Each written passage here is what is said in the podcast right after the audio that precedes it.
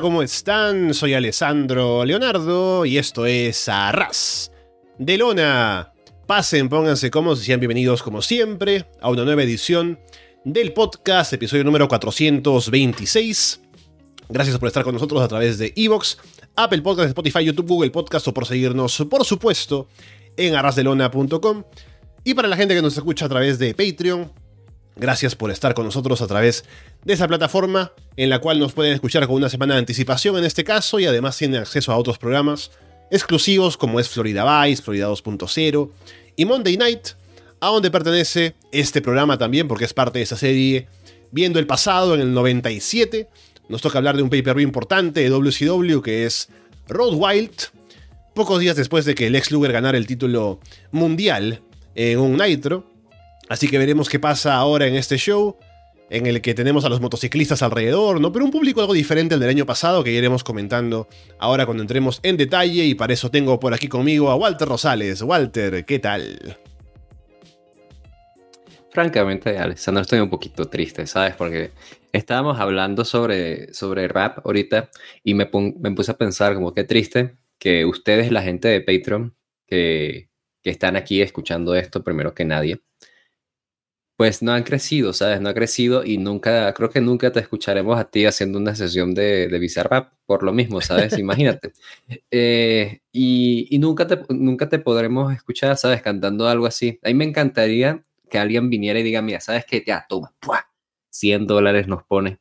O 50, mira, ya, 5, está bien, ya. no, no, no, tampoco tan barato. Nos venga, mira, ¿sabes qué? Ya, ¡pa!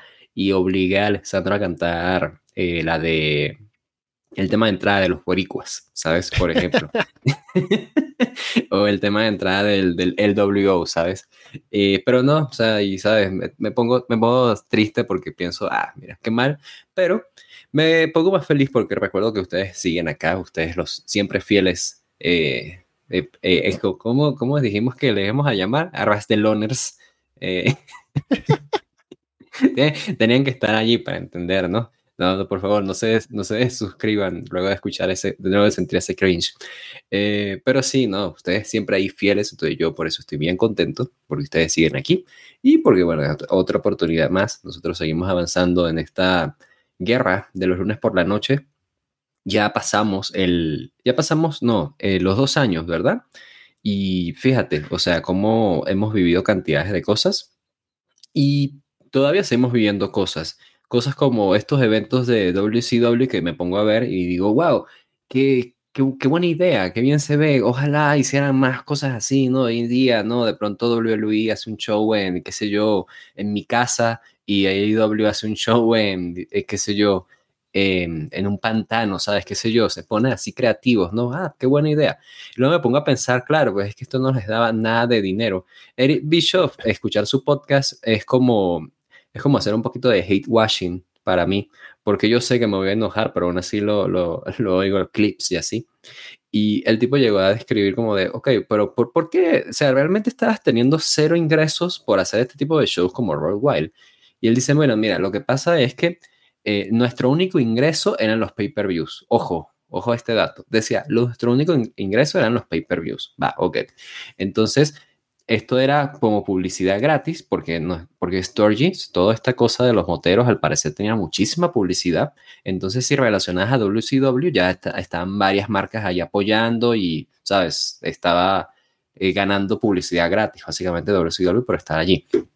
Y uno se pone a pensar, wow, qué, qué buena idea esto de que saque a Bishop, ¿no? Eso de hacer dinero con los pay-per-views. Ojalá hubiesen hecho eso antes en todos los pay-per-views, ¿no? En lugar de hacer cosas como Lex Luger ganando el campeonato mundial, ¿sabes? Eh, antes en televisión de forma gratuita y así. Eh, para nada, ¿no? Pero bueno, y eso que yo defendí, que, que Lex Luger en televisión, ojo. Pero bueno, este, ¿qué decirte? Creo que este show en particular no fue uno tan positivo, no fue uno muy positivo, a pesar de que la cartela se veía bastante sólida, eh, eso mejorado mucho WCW, pero aún así creo que nos deja muchas cosas por hablar, precisamente por lo que ocurre en este show. Y es que este show, ya lo hablaremos después durante los combates, al parecer eh, hubo como un poquito de política y modificó por completo los meses posteriores, los meses siguientes que se vienen dentro de WCW. Pero bueno, pues ¿por qué no empezamos una vez y hablamos al respecto, no? Sí, justamente esta semana, o la semana pasada, fue que vi el, el Dark Side of the Ring de Vaya the Beach 2000. Y qué ganas de llegar, ¿no? Pero pasan cosas desde ahora, incluso en el 97, en WCW. Lo que sí puedo decir, ahora antes de entrar en detalle sobre cada combate del show, es que el año pasado, se recuerdan que hablamos de este evento de Road Wild 96, o Hog Wild en ese, en ese caso, el público de fuera, o de fuera del, del, ring me refiero, ¿no? Alrededor de, de, ringside, eran solo motociclistas, ¿no? Que estaban ahí en el festival y como que la reacción para los luchadores era diferente a, cómo es la reacción del show semanal, porque son gente que uno se imaginaba que no veía el show regularmente. En este caso es diferente, hay sí los moteros, que es lo, principal que hay en este festival de Sturges, pero también veo a gente que está como fans viendo el show y que reaccionan, en su gran mayoría, como reaccionaría el fan que está viendo WCW semanalmente.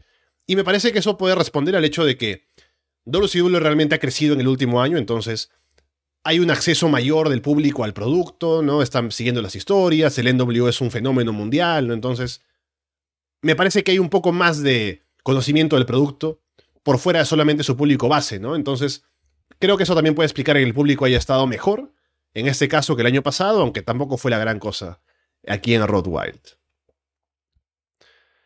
Vamos con el primer combate que es Harlem Heat contra Vicious and Delicious. Primera muestra de lo que decía es que no hay odio injustificado contra Harlem Heat. el al inicio de arriba Booker y Stevie como si fuera el babyface.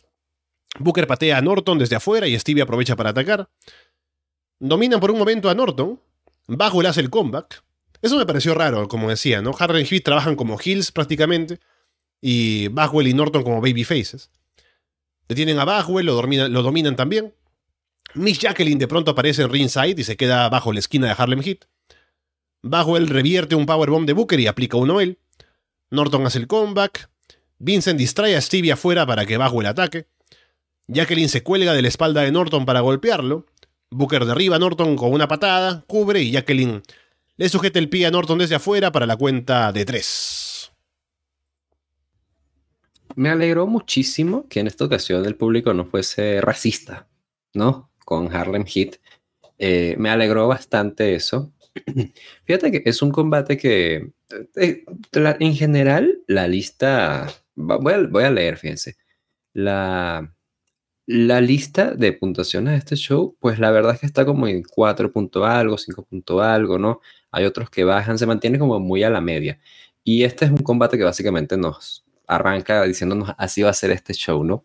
Y es que es un show, ¿sabes? El, el combate, quise decir, es un combate bastante, pues básico, pero que tuvo unos buenos destellos, ¿no? Unas buenas combinaciones que te hacen pensar, ah, pues mira, sin aquí hay con qué trabajar, ¿no? Particularmente creo que las combinaciones entre eh, Booker T con Scott Norton se vieron muy bien porque Booker está haciendo lucir muy bien a Scott Norton perdiendo para él, ¿sabes? Entonces, vaya, creo que está haciendo bien. Harlem Heat creo que se vieron bastante fuertes. El hecho de que consiguieran una victoria sobre un equipo del New World Order, así sean Backwell y Norton, creo que habla bien de ellos. Y, ¿sabes? Yo particularmente eh, no soy... Em, fan de que eh, Sherry se haya ido de la empresa, porque sabemos que ella ha tenido problemas ahí con Eric Bishop y toda la cosa, por eso es que ella se va y deja de ser manager de Harlem Heat. Pero eh, estoy bastante abierto y me gusta la idea de que Jacqueline ahora esté con el grupo, porque precisamente ella puede aportar lo que ella aporta como personaje a ese equipo, que habíamos hablado, ¿no? De Jacqueline, era bastante diferente, ¿no? Bastante novedosa, porque era como esta manager o esta ballet femenina que a pesar de que era mujer, era el, músculo del el equipo con el que, o la persona con quien trabaja, ¿sabes? En, el, en aquel entonces con Kevin Sullivan. Incluso que debutó antes que China, ¿sabes? Eh, que Triple H se le gusta alardear, que él fue el de la idea de traer a China y demás. A, lo mejor estaba viendo Nitro esa noche, ¿no? Cuando tuve esa idea casualmente. Eh, creo que tener a, eh, a, Jacqueline aquí con Harlem Heat puede resultar en algo, algo cool, ¿sabes? Puede eh, pues ponerse bueno esto. Em, y me parece que era bastante obvio que ellos hubiesen podido ser retadores a los Steiners en los meses posteriores acá, pero eso obviamente va a cambiar, ya luego les cuento. Pero sí, me, me gusta esa, esa idea de, de, que ahora ella sea parte de, del equipo, ¿sabes? Que se ve bien y pues, como opener creo que funcionó bien y el público, de hecho, respondió bastante bien con la victoria de Harman Heat. Entonces, creo que como inicio de show estuvo bastante cumplidor. Sí, nos marca un par de cosas el combate, como decías, el nivel del show que no se eleva demasiado y también que el público estuvo metido, pero no tanto. Aún así acompañó los combates bien, así que eh, fue un combate disfrutable de ver como opener. También me parece interesante esta idea de Jacqueline con Harlem Heat, que veremos que también va, porque no tengo muchos recuerdos de esto. Cuando pienso en Harlem Heat y un manager, siempre pienso en Sherry, y no tengo memoria de algún momento destacado, mucho tiempo de Jacqueline siendo la manager de Harlem Heat, pero veremos, porque tampoco es que haya visto mucho WCW de manera continua, como si WWF. Entonces, a ver qué tan bien funciona esto y qué tanto puede aportar Jacqueline a Harlem Heat, que no creo que sea lo mismo que aportaba Sherry, pero tiene otro perfil, ¿no? Como que también puede intervenir más en los combates, tiene un poco más de credibilidad como alguien que puede meterse físicamente también a hacer cosas, así que hay algunas cosas que se pueden sacar o que se pueden hacer ahora con Jacqueline siendo parte del acto. Ted DiBiase y los Steiners están respondiendo preguntas en la página web de WCW. Luego tenemos un Mexican Death Match, que explican que es un combate en el que es básicamente sin descalificación, ¿no? Aunque no le sacan mucho provecho a esto, sinceramente. Rey Misterio Jr. contra Conan. Rey al inicio salta desde las cuerdas, aplica unas head scissors, como demostrando que está bien físicamente. Conan detiene a Rey y toma el control. Conan aplica un Indian leg lock y Rey luego vende que tiene dolor en la rodilla izquierda, que era la de la lesión. Conan ataca esa pierna. Rey no puede ponerse de pie. Conan sujeta a Rey en una llave e intenta quitarle la máscara. Se la llega a quitar, pero Rey la sujeta en la cara para protegerse y que no se vea el rostro. Rey salta de una cuerda a la otra para rebotar en un moonsault, que no sale muy limpio, como que cae de cabeza sobre Conan y no se ve muy, muy fuerte el movimiento. Y Rey vende otra vez que se lastima la rodilla. Rey luego sube a la esquina como puede, saltando en un solo pie. Salta, pero Conan lo atrapa para aplicarle la venganza de Moctezuma. Y encaja el tequila Sunrise, Rey se rinde y Conan se lleva la victoria. El inicio del combate está yendo bastante bien. Esto, por desgracia, lo voy a repetir bastante en, el show. El inicio del combate está yendo bastante bien y luego se descarriló mucho. Eh, por desgracia, lo que sabemos, gracias al Observer, al Wrestling Observer Newsletter, es que eh, Rey sigue mal de su rodilla. Y este combate tuvo que ser recortado en tiempo en duración porque no podía continuar. O sea, mm. qué pésima idea fue traer a, a, Rey Misterio a luchar antes de tiempo. O sea, eh, no sé si esto al final trajo consecuencias muy graves posteriores en su carrera, pero obviamente aquí ya está teniendo consecuencias inmediatas. Es una victoria para Conan, creo que es, es algo que está bien, Conan está en, en, ascenso y hay que seguir empujándolo para que pues ese grupo secundario del New World Order se siga viendo pues creíble de hecho, Conan cierra el show con el, el título mundial en, en, los hombros, ¿no? Que se lo pone Hogan. Y eso es lo más cerca que estuvo del título mundial de WCW, eh, Conan. Creo que ah, se vieron bien, pero por desgracia esto terminó para afectar bastante. El público creo que tampoco está, está interesado en esto, por desgracia.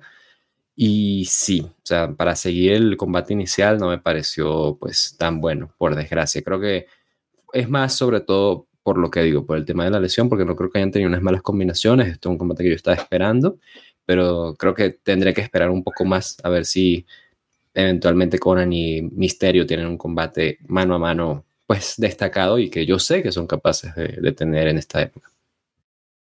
Creo que si bien dices que el combate se recortó en tiempo de lo que era originalmente lo planeado, para el tipo de combate que estaban haciendo, se alargó incluso más de lo que debería, me parece, porque era solo Conan dominando todo el tiempo y eso se supone que en un combate normal estaría diseñado para que Rey luego haga su comeback y como tiene un moveset tan vistoso, sea lo que luego levante el público, ¿no? Pero en este caso por la lesión, no tenemos ese momento de Rey recuperándose. Se recupera de cierta manera, pero no a un nivel tan alto y al final para perder solamente.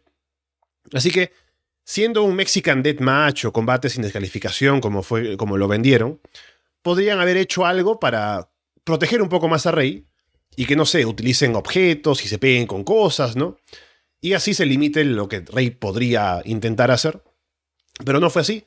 El combate fue bastante pesado por eso mismo y termina ganando Conan sin mucho más y a ver cuánto realmente tiene que esperar todavía Rey para volver a estar compitiendo a un nivel regular que, es, que sería para él en, en su estilo. Luego Minjin Okerland muestra un tatuaje, claramente falso, en el brazo, y promociona la línea de WCW diciendo que hay dos nuevos managers en la empresa, uno de ellos ex campeón mundial, así que hay que llamar para tener más información. No sé si tú sabes algo más sobre esto que menciona Minjin, Walter. La verdad, no, ni idea. De hecho, mira, aquí tengo la página que es como lo reciente. Eh, bueno, no lo reciente, pero posterior a este evento. Y a ver, si pongo la palabra acá, manager, pues no, no aparece nada. Entonces, no, la verdad es que, que no sé, a lo mejor se me ha pasado así por encima. Bueno, ya veremos si hay alguna novedad sobre eso. Luego tenemos un combate de eliminación. Chris Benoit y Steve McMichael contra Jeff Jarrett y Dean Malenko. Benoit y Malenko tienen muy buenos intercambios al inicio. Benoit luego patea a Malenko desde afuera para que Mongo tome el control. Dominan a Malenko. Malenko llega a darle el taj a Jarrett y la gente se levanta con la idea de tener el Jarrett contra Mongo, enfrentándose. Jarrett sujeta a Mongo en una llave, pero lo hace para poner a Mongo encima de él y irse eliminado. Así que abandona Jarrett a Malenko. Malenko se defiende solo en el ring como puede. Malenko va por un Tombstone Pile Driver, pero Benoit revierte y lo aplica a él. Benoit remata con el Diving Headbutt y le da el taja a Mongo para que aplique otro Tombstone Pile Driver y se lleve la victoria. Bueno, sabes que entro en la misma duda con esta historia que arrancan acá o que muestran acá, que todo el mundo tiene es, ok, pero Jarrett hace esto porque es Hill y dice, jaja, me escapé de esta lucha. O es porque está haciéndole esto a Malenko, ¿sabes? Em, y, ¿sabes? Cualquiera de las dos eh, la cuestiono, porque si es lo primero, es como, ok, ya, pero tú estás perdiendo, ¿sabes? O sea, tú estás perdiendo, aún así. Y estás dañando tu relación con Malenko, que se supone lo tienes engatusado para que te ayude. Entonces ya no vas a tener a Malenko ayudándote. Y si es lo, segundo, ¿por, ¿por, qué se está haciéndole esto a Malenko? Malenko más bien no tenía como algo en contra suya, ¿sabes? O no sé, o sea, eh, como había alcanzado un punto en el cual ya había algo de, de, paz, porque Malenko estaba más bien concentrado en, no, voy a ir contra Eddie Guerrero y toda la cosa. Entonces, no sé, me parece como raro que de pronto haya hecho esto. Eh, o sea, creo que desde el punto de vista fuera del kayfabe, eh, dentro del kayfabe, quiero decir, no tiene mucho sentido porque Jarvan lo único que está haciendo es construirse más enemigos, ¿sabes? Y eso pues hace peligrar tu reinado. Eh, pues es que no lo termino de, de, comprender. El combate, pues, ¿sabes? Es poca cosa. Eh, es poca cosa. Me gusta ver que los Four Horsemen tienen buena reacción de parte del público. Eh, uno creería que sería un grupo más adepto al New World Order, pero la verdad es que se vieron pues bien. Eh, y y sí, hay alguna combinación por ahí. Malenko trabaja bien con Mongo y con Benoit, pero fuera de eso, un combate que, sabes, eh, es más un segmento gigante. No creo que se justifica tanto que haya estado aquí en el, en el pay-per-view, francamente. Entonces sí, no, no fui pues tan fan de lo que estaba haciendo acá en esta ocasión. Al menos los Horsemen se llevan la victoria y a ver pues hacia dónde avanza esta historia, que insisto, pues dada este análisis no, no le encuentro pues eh, mucho valor a lo que hizo Jarrett en esta ocasión. Sí, parece más un combate de Nitro, porque, o sea, Jarrett ya estableció la alianza con Malenko, pero fue, según entendí, para escudarse, ¿no? Poner a Malenko ahí a que muera y él escapar y no enfrentarse a Mongo. Pero eso podría haber sido un paso dentro de un show semanal como Nitro para que luego, no sé, JJ Dillon o alguien diga, ya, ahora Jarrett escapó, pero tiene que defender el título de los Estados Unidos contra Mongo, no en un combate individual, que queramos verlo o no, es el combate que claramente el público está más interesado en ver y es el combate lógico, por lo de Debra y Malen y, lo de Mongo y lo de Jarrett, entonces sería ese el camino. Mongo ganó este combate, así que tendría que retar al título de los Estados Unidos, que ya hubo ese combate, que ya no nos gustó, pero ese es el combate que, para el que están trabajando en la historia, entonces, no sé. Habrá que ver si lo llegan a hacer, ¿cuándo sería? Si es un show semanal, lo esperamos al siguiente pay-per-view. Pero sí, este combate se sintió mucho de relleno y de paso a algo que viene después, que no es la idea con un combate de pay-per-view como este. Ponen un video de DDP y los Steiners montando motocicletas.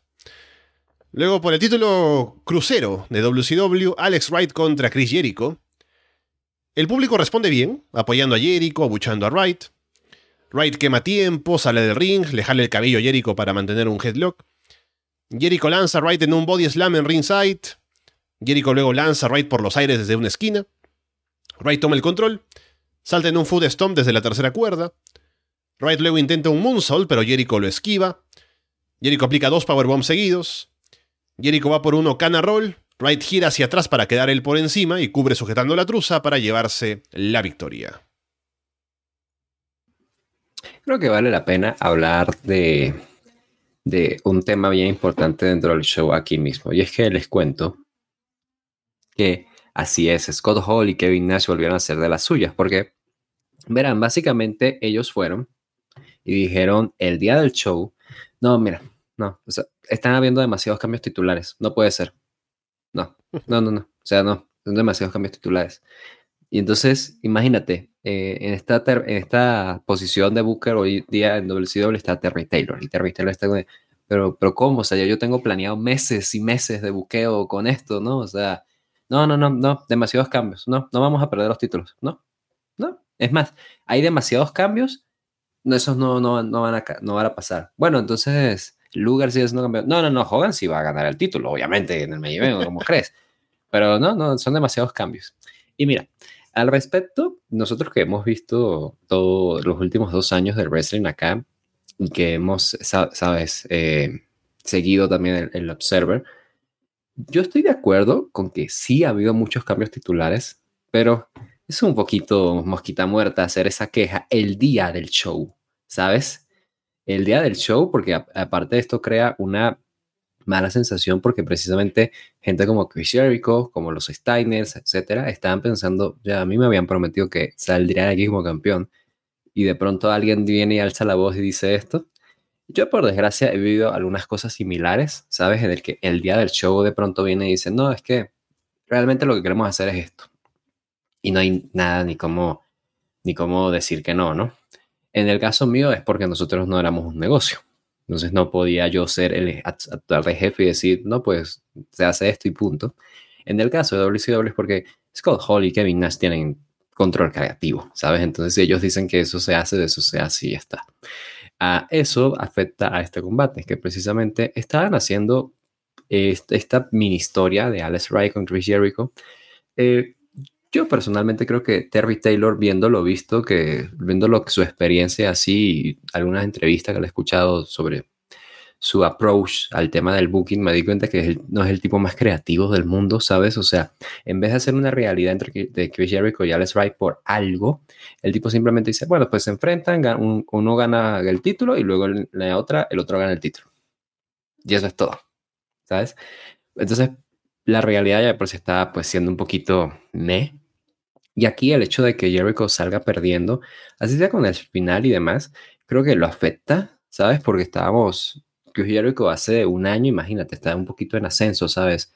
Yendo en, contra de Nick Patrick y qué sé yo, teniendo unas victorias allí más o menos relevantes. Eh, y de pronto pierde el título de aquí ya como si nada, sin estar muy protegido en un final de mierda. Eh, el combate es un combate que fluye, fluye bien, es de los mejores del, de la noche. Eh, pero no pueden o no alcanzan a mostrar lo mejor de sí, porque para bien o para mal, la forma en la que está el, el escenario de este show, de que es el ring sobre una plataforma, hace que los high flyers no puedan volverse tan locos, ¿no? Hoy día creo que sí se volverían locos sin importar qué, porque pues, la gente hoy en día no aprecia su vida y lo tienes spots como Aerostar lanzándose desde, desde las luces, ¿no? Así de, ah, o sea, Eh, pero para esta época no querían arriesgarse, ¿no? y bueno, sabes, creo que es un combate que no me ofreció demasiado, creo que hubo alguna buena combinación. Alex Wright como campeón eh, no me entusiasma porque todavía creo que le falta todavía mucho desarrollarse a sí mismo para yo poder verlo como un campeón. Eh, y Jericho creo que le afecta esta derrota, pero de nuevo, esto, todo este ritmo del show se ha afectado es por este control creativo que otras personas incluyen. Y eso es bastante injusto, ¿sabes? Que por una queja de unos, de pronto acá ya los demás se ven afectados, pero bueno, qué decirles, creo que aún así, dentro de todo, fue de los mejores combates de todo el show, si no el mejor combate de todo el show. Para los usuarios de Cage Match es el combate más cercano a 6 puntos de 10. Entonces, pues eso ya les habla un poquito de la calidad de, de combates que tuvo este show. Sí, un combate normalito, pero bien trabajado, el público metido dentro de lo que cabe, así que funcionó bien. Igual me llamó la atención porque pensaba que Jericho podría haber ganado el título y, como comentas, ese era el plan. Eh, para recuperarlo, ¿no? Porque lo perdió contra Alex Wright. Pero no, Alex todavía es el campeón. A ver qué oponentes puede tener, pero tampoco me entusiasma mucho como campeón. Creo que Jericho era una apuesta más segura. Y me llama la atención también lo que mencionas, ¿no? Como alguien que tiene control creativo puede afectar el show de, de, tal manera que no solamente afecte sus combates y sus resultados, sino los combates y resultados de otros luchadores y otras historias. Así que, bueno, solo queda ver ahora qué pasa con el título crucero. Porque estamos ahora en Sturgis eh, Wild en agosto. Tenemos el combate. Eh, yo siempre tengo esto como referencia, ¿no? Halloween Havoc 97, Di Guerrero contra Rey Misterio eh, por el título crucero. Entonces, ¿cómo llegamos hasta eso? no Faltan un par de meses. Pero ya veremos de qué manera se organiza todo ahora con Rey lesionado y que se recupere y qué pasa con el título crucero desde aquí hasta entonces. Rick Flair contra Six. Flair saca ventaja en los intercambios al inicio. Six derriba a Flair con una patada a la nuca y toma el control. Six domina. Flair vende que una patada de Six lo lastima de verdad en la cara. Six aplica una leg drop desde la tercera cuerda. Flair esquiva un salto de Six y ataca la pierna izquierda. Flair busca la figure 4, Six busca el boss killer. Six intenta aplicar el bronco buster, pero Flair levanta la pierna para lastimarlo abajo. Flair cubre y pone los pies en la cuerda para llevarse la victoria.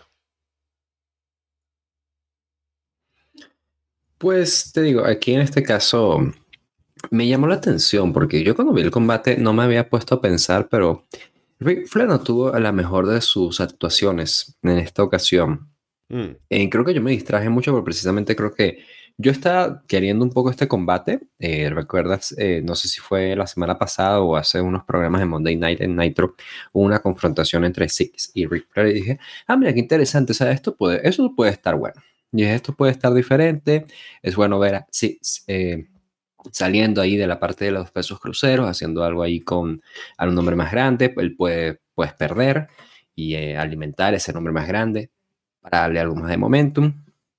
Y Creo que Six sacó adelante un poco más esto, eh, siendo un poco más, este, em, pues motivado, ¿sabes? Sí se le veía motivación a diferencia de Fleur, que luego viéndolo así me puse a pensar, wow, el tipo en verdad se ve como que está en piloto automático casi, ¿no? Es como de no, no haciendo, no poniendo demasiada interpretación en las cosas que hace, muy, bueno, este, hagamos este spot, ¿sabes? Es casi como ver luchar a Octagón o qué sé yo, ¿sabes? Como ver luchar a, a, algún luchador así veterano mexicano que está en decadencia, ¿no?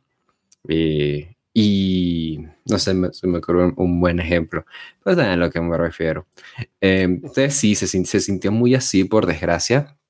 Flair llevándose la victoria está bien, insisto, porque esto es algo que ayuda a Six, el hecho de que lo relaciones con un hombre más grande, es algo bueno, es un avance en su carrera, ¿sabes? Antes estaba luchando y siendo, le ponían un pañal, ¿sabes? Hoy en día está luchando contra Ric Flair en un pay-per-view, creo que es un avance. Em, pero sí creo que Ric Flair no tuvo la mejor de, sus noches. De hecho, muy interesante y muy duro, un comentario que hace Meltzer en su columna que dice, es, es, muy triste cuando Hulk Hogan es mejor worker en un, en un evento que Ric Flair. Y como de, ay, eso mira, duele. Eh, o sea, duele, duele bastante.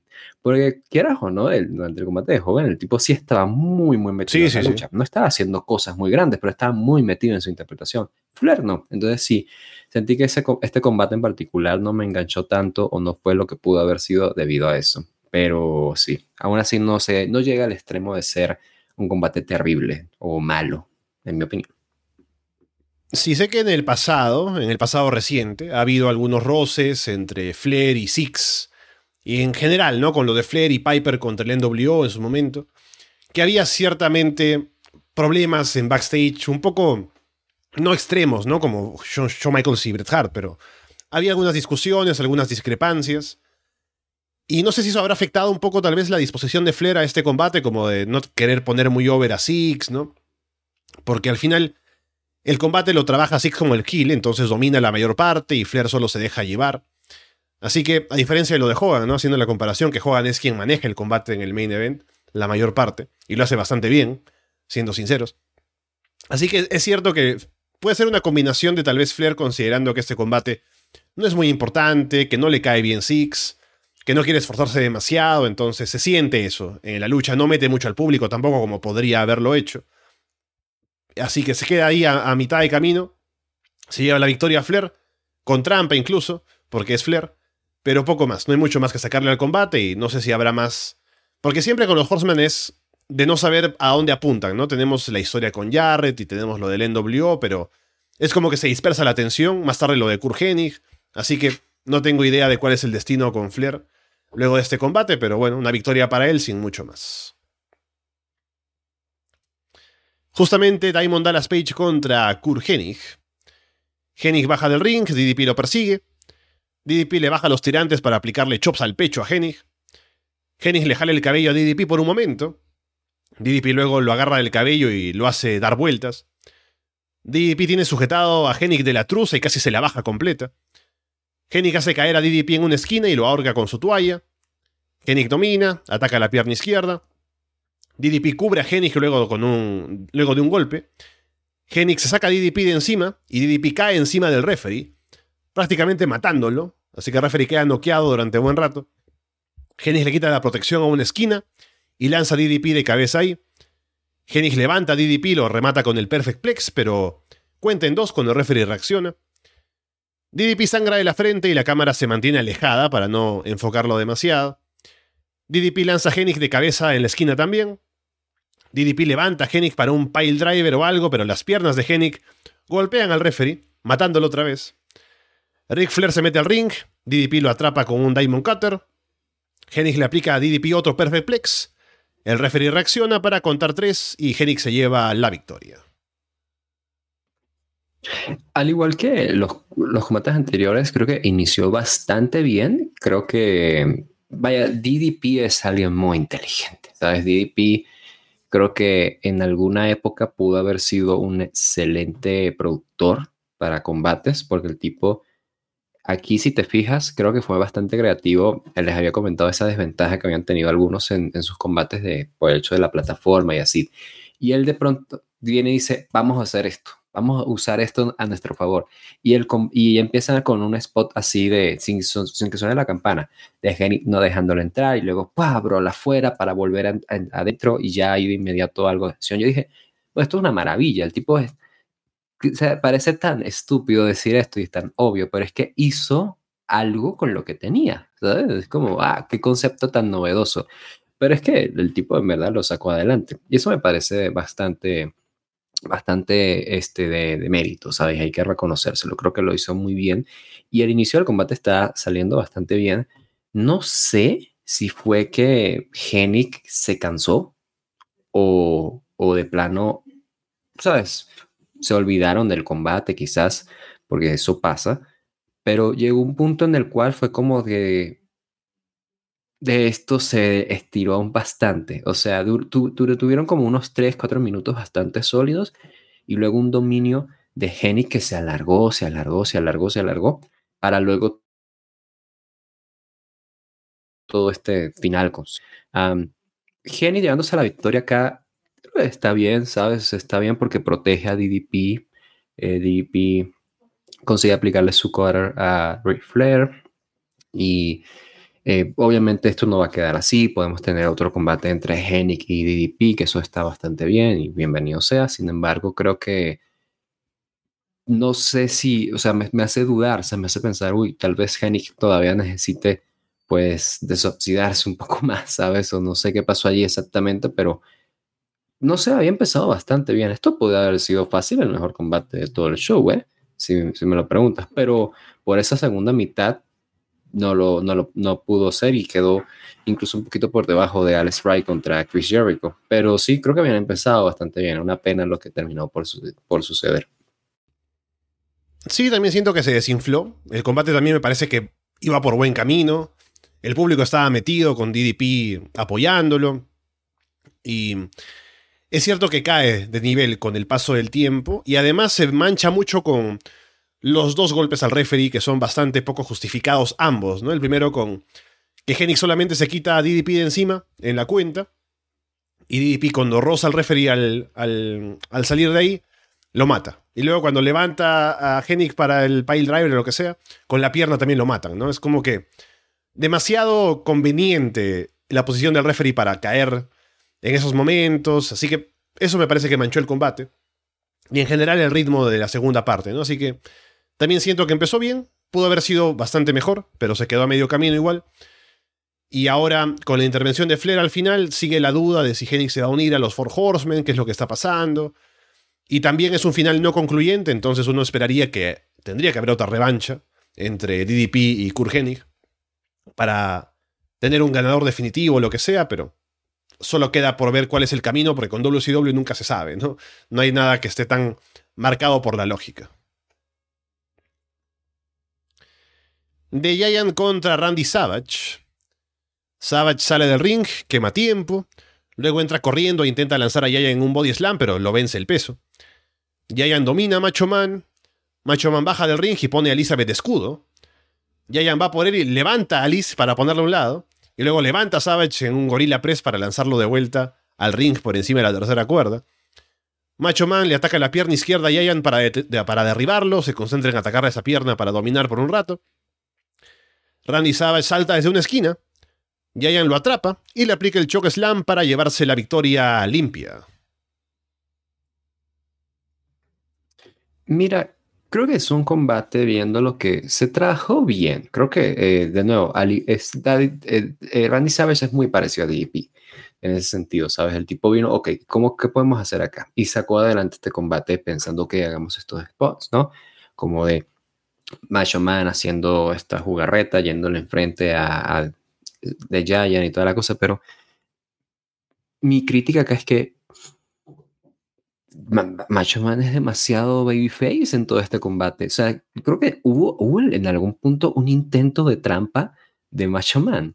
Elizabeth intervino, alguien intervino, nada, ¿verdad? No hubo, no hubo trampa, simplemente fue, se sintió demasiado babyface. Y por ende, el público creo que tampoco le llegó como a comerse esta historia, porque es como, la gente le gusta de Giant, porque es un gigante, ¿no? Y el tipo que levanta gente así, es por los cielos y es cool, ¿no? Sin embargo, Macho Man debería ser el heel acá y no se sintió pues así. Y lo que sucede es que este combate, al igual un poco que, el Genic contra, contra DDP, el combate tiene unos momentos muy muertos, muy, muy muertos. Fíjate, no es un combate muy largo, pasa apenas de los cinco minutos. Pero esos momentos muertos están muy muertos. Y es, en puntuación, el peor combate de todo el show. En puntuación para los usuarios de Cage Match. Bueno, lo es eh, no, fíjate que no, por unas décimas se queda un poquito por arriba del main event. Eh, pero sí, o sea, lo que, y que sorprende es que el main event tuvo 10 minutos de acción más que este combate, ¿sabes? Entonces aquí te hace pensar, wow, o sea, en verdad se están haciendo mucho más. Eh, creo que esto tenía bastante potencial. Obviamente, esto me hubiera gustado más si Macho Man hubiera sido el babyface. Y ¿Qué decirte? No, no, quedé muy, muy satisfecho de esto. Ya hayan conseguido la victoria, lo cual, sabes, creo que habla de que él podría ser entonces un retador al campeonato mundial, viendo que ahora consigue una victoria limpia sobre Macho Man. Podría ir en contra de, de Hulk Hogan, que ya sabemos es el campeón. Entonces, vaya, creo que podría funcionar. Creo que es alguien que a pesar de que ha perdido un poquito ese fuego babyface que a mí me gustaba, creo que Giant es alguien que todavía han, protegido bastante y han cuidado lo suficiente como para mantenerlo ahí en ese, en ese eh, parte alta de la cartelera. pero en esta oportunidad no creo que tuvieron una buena exhibición. Esto no fue un combate de pay-per-view, tan sencillo como eso. Sí fue interesante verlos trabajar entre ellos, pero más allá de eso no fue un combate que destacara demasiado. También igual que tú me llamó la atención pensar en lo mejor que habría sido el combate con los roles invertidos, ¿no? Con Macho Man siendo el babyface y Ian el heel, porque lo trabajan prácticamente así, parecido. Por lógica, ¿no? Porque también Macho Man dirá, bueno, no voy a yo dominar a este tipo para que luego haga el comeback, ¿no? Es Ian el que se ve más fuerte, el que domina por varios momentos. Eh, Macho Man tiene la recuperación atacando la pierna, ¿no? Así que tiene potencial este encuentro como para hacer un buen combate, un combate más interesante de ver con Macho Man Babyface y Ian Hill, ¿no? Pero no estamos en esa situación, lamentablemente, así que es un combate que funciona, ¿no? Que el público responde bien con las cosas que hacen, pero no deja demasiado. Solo la victoria limpia de Macho Man, mejor dicho, de Giant sobre Macho Man, que es una victoria significativa por la estrella que es eh, Randy Savage, así que con eso algo podrían hacer con Giant, ya que Hogan es campeón otra vez y Lex perdió y Giant y Lex son amigos, podría Giant ir por Hogan, que ya ha pasado muchas veces, entonces no es tampoco tan interesante de ver, pero con una victoria tan importante como esta para Giant, tendrían que aprovecharlo de alguna manera. Combate por el título de parejas de WCW. Scott Hall y Kevin Nash contra los Steiners. Los Steiners se muestran más fuertes al inicio y sacan a los outsiders del ring. Hall golpea a Scott desde afuera y Hall aprovecha para, o Nash aprovecha para derribarlo con una Big Boot. Dominan a Scott por largo rato. Hall aplica un abdominal stretch. Nash lo ayuda con la mano desde afuera. Hall y Nash aprovechan cada vez que el referee se distrae con algo para hacer alguna trampa. La cámara se acerca a Ted DiBiase para verlo molesto en ringside. Scott salta desde la esquina para aplicarle un bulldog a Scott. El referee se distrae con Nash afuera y Rick aprovecha para entrar y derribar a Hall de un golpe. Rick por fin hace el comeback. Los Steiners le aplican el Steiner Bulldog a Hall, pero Nash saca al referee del ring para romper la cuenta. El referee vuelve al ring y le da la victoria a los Steiners. Así que celebran ahí con el título, con Teddy Biasi, ¿no? Pero el referee dice que no. Fue descalificación, así que no ganan el título, pero ganan el combate. El combate creo que estuvo bien, creo que había como una verdadera intención de trabajar entre ambos equipos y es que el inicio, pues me gusta ver cómo los Steiners de hecho están tan overs con este público, ¿sabes? Creo que salió bastante bien, está pues, yendo de una buena forma. Y pues creo que había unas buenas combinaciones, creo que sobre todo Nash y Hall se vieron pues bien, ¿sabes? Se sienten como un equipo y eso me agrada, porque siempre los, los he tenido en mente como que son dos luchadores muy grandes que casualmente luchaban en pareja. Pero no, ahora los estoy viendo más como un equipo propiamente dicho. Creo que Hall en particular, él me gusta bastante porque creo que eh, la parte de, su interpretación de cuando él está dentro del ring se siente bastante realista, ¿sabes? De que, por ejemplo, eh, cuando que, pide el tag porque eh, va y va a golpear al Steiner que lo golpeó antes, ¿sabes? O sea, como que se siente que está muy metido en, en eso. Eh, el final es sencillamente lo que lo arruina, ¿sabes? Es, un final que arruina mucho esto. Esto fácilmente tendría para mí una, una posición más arriba en, si lo estuviese evaluando, si fuese un mejor final. Pero es que el final termina por hacer ridículo todo esto. O sea, este es un final eh, el cual hace quedar bastante estúpidos a los Steiners, al, a Dibiasi y al público. ¿sabes? O sea, eh, es como cuando Lex Luger le gana a, a, Yokozuna, pero no gana el título y lo celebran como que si el tipo hubiese ganado, ¿sabes? Las elecciones. Eh, se sintió muy así, o sea, es como, ustedes saben esto. No, no, no, sé si recuerdas, no sé si, creo que fue un John Cena contra Randy Orton, algo así, que Orton golpea con el título a, Cena y entonces es una descalificación, entonces él no gana el título. Pero en comentarios Michael Cole dice, pero, pero ¿por qué hizo eso? No, no ganó el título. no ganó, o es descalificación. Entonces la gente, entonces hacen todo el anuncio, no, qué bueno que ganó, pero él aún campeón. Y, y Randy Orton está como de, ¿qué? Y, y Michael Cole, mientras en comentarios, está así como de, pues sí, o sea, ¿qué, qué, por se nos olvidó esto? O sea, ¿en qué momento nosotros vemos esto semana a semana? O sea, ¿en qué momento se nos olvidó que una descalificación hace que no puedas ganar un título? Y creo que pasó algo así aquí mismo, ¿sabes? O sea, no, no me explico qué fue lo que sucedió. Claro. Eh, bueno, sí me explico que por lo que sucedió es lo que les dije, ¿no? Holly Nash haciendo de las suyas, pero es un final pésimo, es un final muy ridículo. Y los estadios de aquí salen algo lastimados, en mi opinión, ¿sabes? Eh, y es que el problema aquí, el, el, el, verdad, el gran, gran problema de todo este show, de estos cambios que hubo, es que precisamente terminas por alterar meses de buqueo que vienen posteriores a esto. Y, y, aquí yo, yo me pregunto, ¿qué pasará con los Steiners, por ejemplo? Porque entonces deberían de retar a los títulos, yo no lo creo ya, como salieron afectados de acá, ¿sabes? Eh, entonces sí, o sea, creo que fue muy injusto lo que terminaron por causar Holly Nash en toda esta, en toda esta planificación de WCW, eh, por no querer perder los títulos, que claramente aquí podía ser una gran victoria para los Steiners.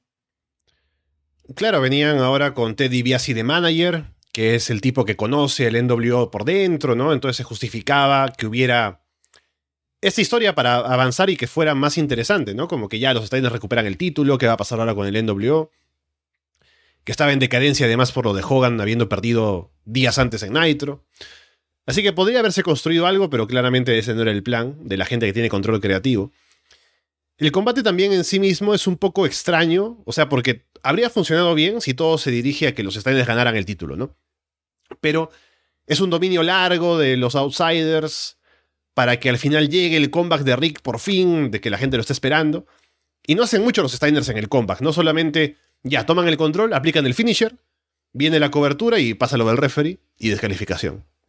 Así que no se, no se lucen demasiado los Steiners tampoco, más allá de la parte del inicio y para que al final no ganen el título, ¿no? Y ahora, con toda la historia de Teddy así como manager, que tiene que ver directamente con el NWO, tendrían que estar todavía metidos en esa historia, pero ya no es algo que llame la atención ver, porque ya perdieron aquí, han hecho mucha construcción de este combate para que al final termine de esta manera.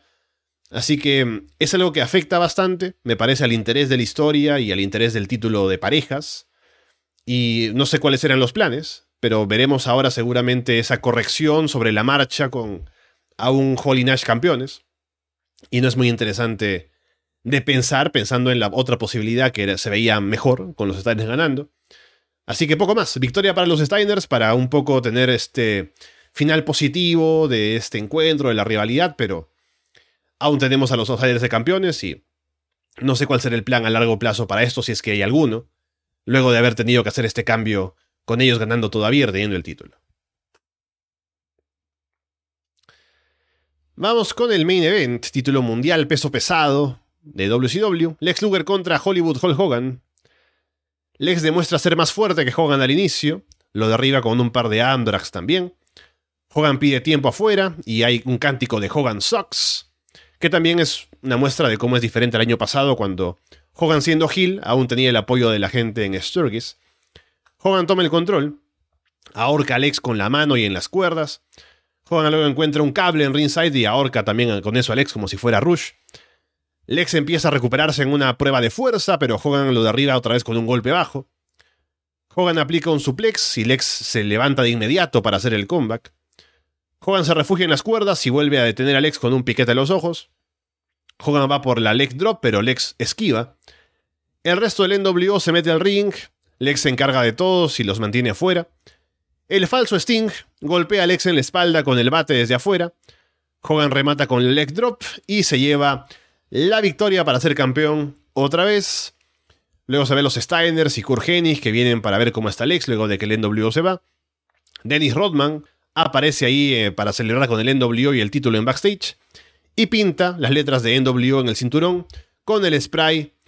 Y ahí está. Hulk Hogan fue o no fue campeón por, ¿cuánto? Cinco días y ahora es campeón otra vez. Ah, y pues bueno, a ver, te lo voy a decir de esta forma. Eh, bueno, fue bien, fue bueno mientras duró. ¿Sabes? O sea, yo, yo soy bastante crítico de este, de este tipo de cosas que hacen así de, ah, bueno, ese, vamos a interrumpir este reinado, pero en cuestión de nada, pues vuelven a ganar. Algo así pasó, recuerdo, ¿te acuerdas cuando John Cena tenía como este reinado así grande eh, que venía de ganar el título en un WrestleMania y de pronto pierde el título contra Edge, ¿no? Edge canjea el maletín de Money in the Bank. Y canjea el maletín pero unas semanas después Cena ganó el título de nuevo, ¿sabes? Entonces uno como que, bueno, pues, como para qué, ¿no? ¿Sabes? Como me cuestiono mucho por qué hacen esto. En el caso de Les yo no lo critiqué tanto, eh, porque los les decía, ¿no? Que en aquel programa de Monday Night que Les Luger, pues es alguien que en varias oportunidades para nosotros que hemos visto estos shows ha sido tan obvio que han tenido ahí como que, ahí, ahí está, ¿sabes? O sea, has tenido oportunidad tras oportunidad para darle una super victoria a Luger, ¿sabes? Eh, para hacer un momento muy grande con él. Eh, y incluso me traería a decir que el tipo no, no se aprovechó en el, mejor momento posible, porque antes, antes, antes, Luger creo que estaba en una, estaba como en un pic de, de, interpretación, o sea, de, él, su rendimiento como babyface, como luchador, estaba bastante a la par de lo over que estaba, ¿sabes? Hoy en día no es tanto así. Entonces llega acá, Luger defiende el título contra Hogan y no hay nada especial en la forma en la que Hogan gana aquí el título. Intentan darle algo especial, sí, porque es un falso Sting que aparece, qué sé yo, pero creo que tal vez es porque está muy mal filmado, pero en ningún momento yo me creo que es el Sting de verdad. Es como muy obvio que es el falso Sting que ya hemos visto antes. Eh, o bueno, ¿quién me equivoco? No sé qué ahora sí estoy teniendo un poquito de duda. ¿Hemos visto al falso Sting convivir con, con el Sting real? Según yo sí, ¿verdad? Sí, sí, sí, un par de veces. Eh, se han encontrado, Sting lo ha golpeado, ¿no? Fíjate, hemos tenido eso y aquí en esta ocasión, pues es que no, no, no hubo algo así, un swerve, algo así que yo dijera, ok, bueno, Luger pierde el título, pero me están dando algo aquí grande, algo importante como para avanzar esto, ¿sabes? Y marcar un antes o un después, qué sé yo. Eh, aquí pensando, mira, pueden ser unas cosas como Giant traicionando a Alex, por ejemplo, qué sé yo, estoy pensando tonterías, no sé si eso me hubiese gustado, pero algo por el estilo. Simplemente fue otro combate en el cual salieron los del New World Order, interrumpieron ahí, intervinieron y ya Hogan consiguió la victoria y ya está. O sea, eso creo que es la verdadera crítica aquí que hago. Es que no me están dando algo diferente. Simplemente estamos volviendo al status quo de, los últimos, pues, año y medio, ¿sabes? Em, el último año. Entonces, eh, eso es lo que realmente critico de todo esto. El combate es un combate bastante básico, es un combate más básico incluso aún que el que tuvieron en, en Nitro el público no estaba tan metido como era aquel de Nitro, pero es porque ese público era 100% wrestling.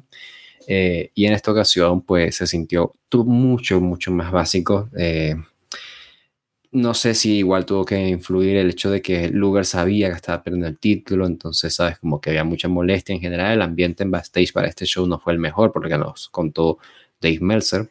Pero sí, lo cierto es que, vaya, creo que esa es la verdadera crítica. haces todo este swerve de, uy, mira, Luger gana el título una semana antes del pay-per-view, qué sorpresa, gran momento, WCW consigue la victoria, por fin doblega al New World Order y no me das algo distinto para justificar que el New World Order volviera a la cima, ¿sabes? De hecho, em, aquí ya yo creo que podría estarse, ¿sabes? Cuestionando, tal vez tenemos que hacer algo distinto porque Hulk Hogan eh, lo que iba a hacer, lo que estaba planeado que hiciera es que tuviera como este mega segmento, celebración ahí en el ring, donde pintara de nuevo el título y le pusiera New World Order y toda la cosa, ¿no? Y fuese así como este momento. Pero empezaron a lanzar cosas al ring, incluyendo piedras, y tuvieron que apurarse y hacer todo esto en backstage. El lado bueno es que Dennis Rodman estaba ahí porque al parecer Dennis Rodman también comparte esta afición eh, por las motos que tienen varios en este roster. Eh, entonces hizo una aparición gratis que WCW no tuvo que pagar. Eh, y sí, o sea, sabes, se sintió como aquí en un punto en el que yo digo que aquí sí es una señal, un síntoma muy claro que algo tiene que cambiar en esa historia del New World Order.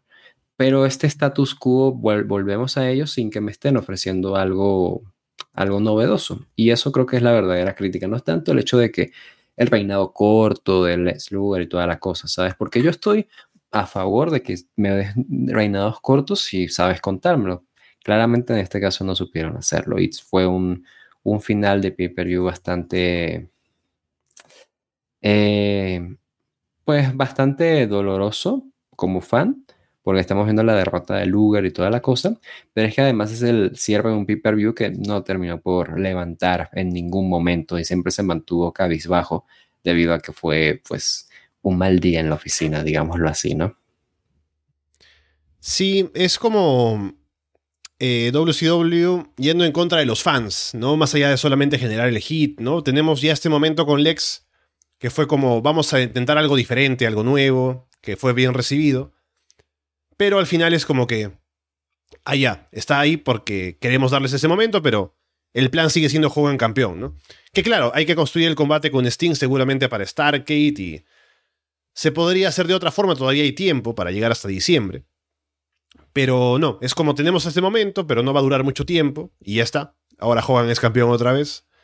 Y no deja nada realmente interesante en el combate. Más allá de lo de siempre, ¿no? El NW interviniendo y la trampa. Y tenemos que creernos que fue Sting de verdad, ¿no? Porque los comentaristas dicen, ah, es Sting, ¿qué pasó? ¿Por qué hizo eso? Y no, o sea, nadie se cree que es el Sting de verdad, ¿no? Así que em, me parece que se quedó bastante corto también como main event, como cierre del reinado del ex de cinco días. Y también en lo que mencionabas, ¿no? Que tienen que irse todos rápido a backstage porque las piedras empiezan a caer y es como que, bueno, esto podemos aguantar la basura, pero las piedras no. Así que se van a hacer el segmento posterior en backstage. Y mm, lástima, porque había alguna oportunidad ahí de hacer algo más con el ex campeón. Y no, no lo hicieron. El combate al menos era lo que también mencionábamos más temprano, que Hogan estuvo metido, estuvo trabajando en el dominio de la lucha durante la mayor parte, y no lo hizo mal, pero tampoco llegó a ser algo tan destacado. Entonces sí, un main event que nos deja con una sensación agridulce, eh, al final de un show que tampoco dejó nada destacado, y que nos deja otra vez con Hogan campeón, volviendo al status quo. Así que habrá que ver ahora. Eh, cómo mantienen esto de cara a los meses que vienen y con lo de Sting en el horizonte, pero no deja una buena sensación luego de esa esperanza, ¿no? E, ese buen ánimo que había luego del último Nitro. Ahora con ese pay-per-view como que todo se baja otra vez. Y es un daño que le vienen haciendo los fans, o que ya sería una constante con WCW, que haría que luego, luego la empresa empezara a caer en popularidad, a diferencia de lo que pasa en WWF, que veremos también con el tiempo, que es lo, contrario, ¿no? Es como eh, vamos a poner a los fans a tener esos momentos de satisfacción frente a la empresa, en lugar de tener al NWO dominando y que ya se pierde un poco la paciencia, porque se cree que el acto está súper over y que es como a prueba de balas cuando realmente no lo es tanto. Y bien, estamos en el final entonces de este Road Wild, Vamos a ver cómo sigue la guerra de los lunes ahora que volvamos la próxima semana a hablar de Raw y Nitro. Estamos con Raw o con WWF saliendo de SummerSlam también, así que vamos a ver qué es lo siguiente, que ya se estaba anunciando con The Patriot retando a Bret Hart y demás cosas que vienen pasando y que pasarán en el show por el lado de la otra empresa. Y también veremos cómo sigue WCW luego de este Road Wild, que no deja muy buenas sensaciones, pero a ver de qué manera en el show semanal pueden un poco corregir el rumbo y dejarnos con un poco más de expectativas para lo que viene después, Walter. Ya veremos, ya veremos. Por mientras, yo por supuesto agradecerles siempre que estén acá, siempre que estén en el Patreon o que están viendo esto por adelantado. Recuerden, por favor, únanse allí. Nosotros crecemos, nosotros nos mantenemos, seguimos vivos gracias a ustedes. Y pues obviamente queremos seguir creciendo, queremos seguir haciendo cosas. para ello necesitamos gente que esté allí, ¿sabes? Aportando, que se gane mi corazón, o sea, son 5 dólares, o sea, es la cosa más barata del mundo. Yo no me podría poner más barato literalmente para ti y tú no te has unido al Patreon. Entonces, ¿qué estás esperando? Pues bueno, yo los estaré pues, esperando por allí y otra vez, pues semana a semana vamos a seguir trayendo esto, que es la crónica de esta guerra de los lunes por la noche, a ver qué tal avanza. Y sí, qué ganas, eh, me acuerdo que dijiste eso del episodio ese de Dark Side of the Ring, y sí es como de qué ganas de ya llegar a ese año, ¿no? Y lamentarnos y cuestionarnos todas las semanas por qué estamos haciendo ese, este programa de Monday. Pero bueno, ya, ya llegaremos a eso dentro de, no sé, cinco años, algo así, ¿no? Eh, no, de cinco no, pero ya vamos a llegar, ¿no? Por mientras, nada, a todos un abrazo y gracias por su atención. Con eh, todo eso dicho por ahora, los dejamos de parte de Walter Rosales y Alessandro Leonardo. Muchas gracias y esperamos verlos pronto.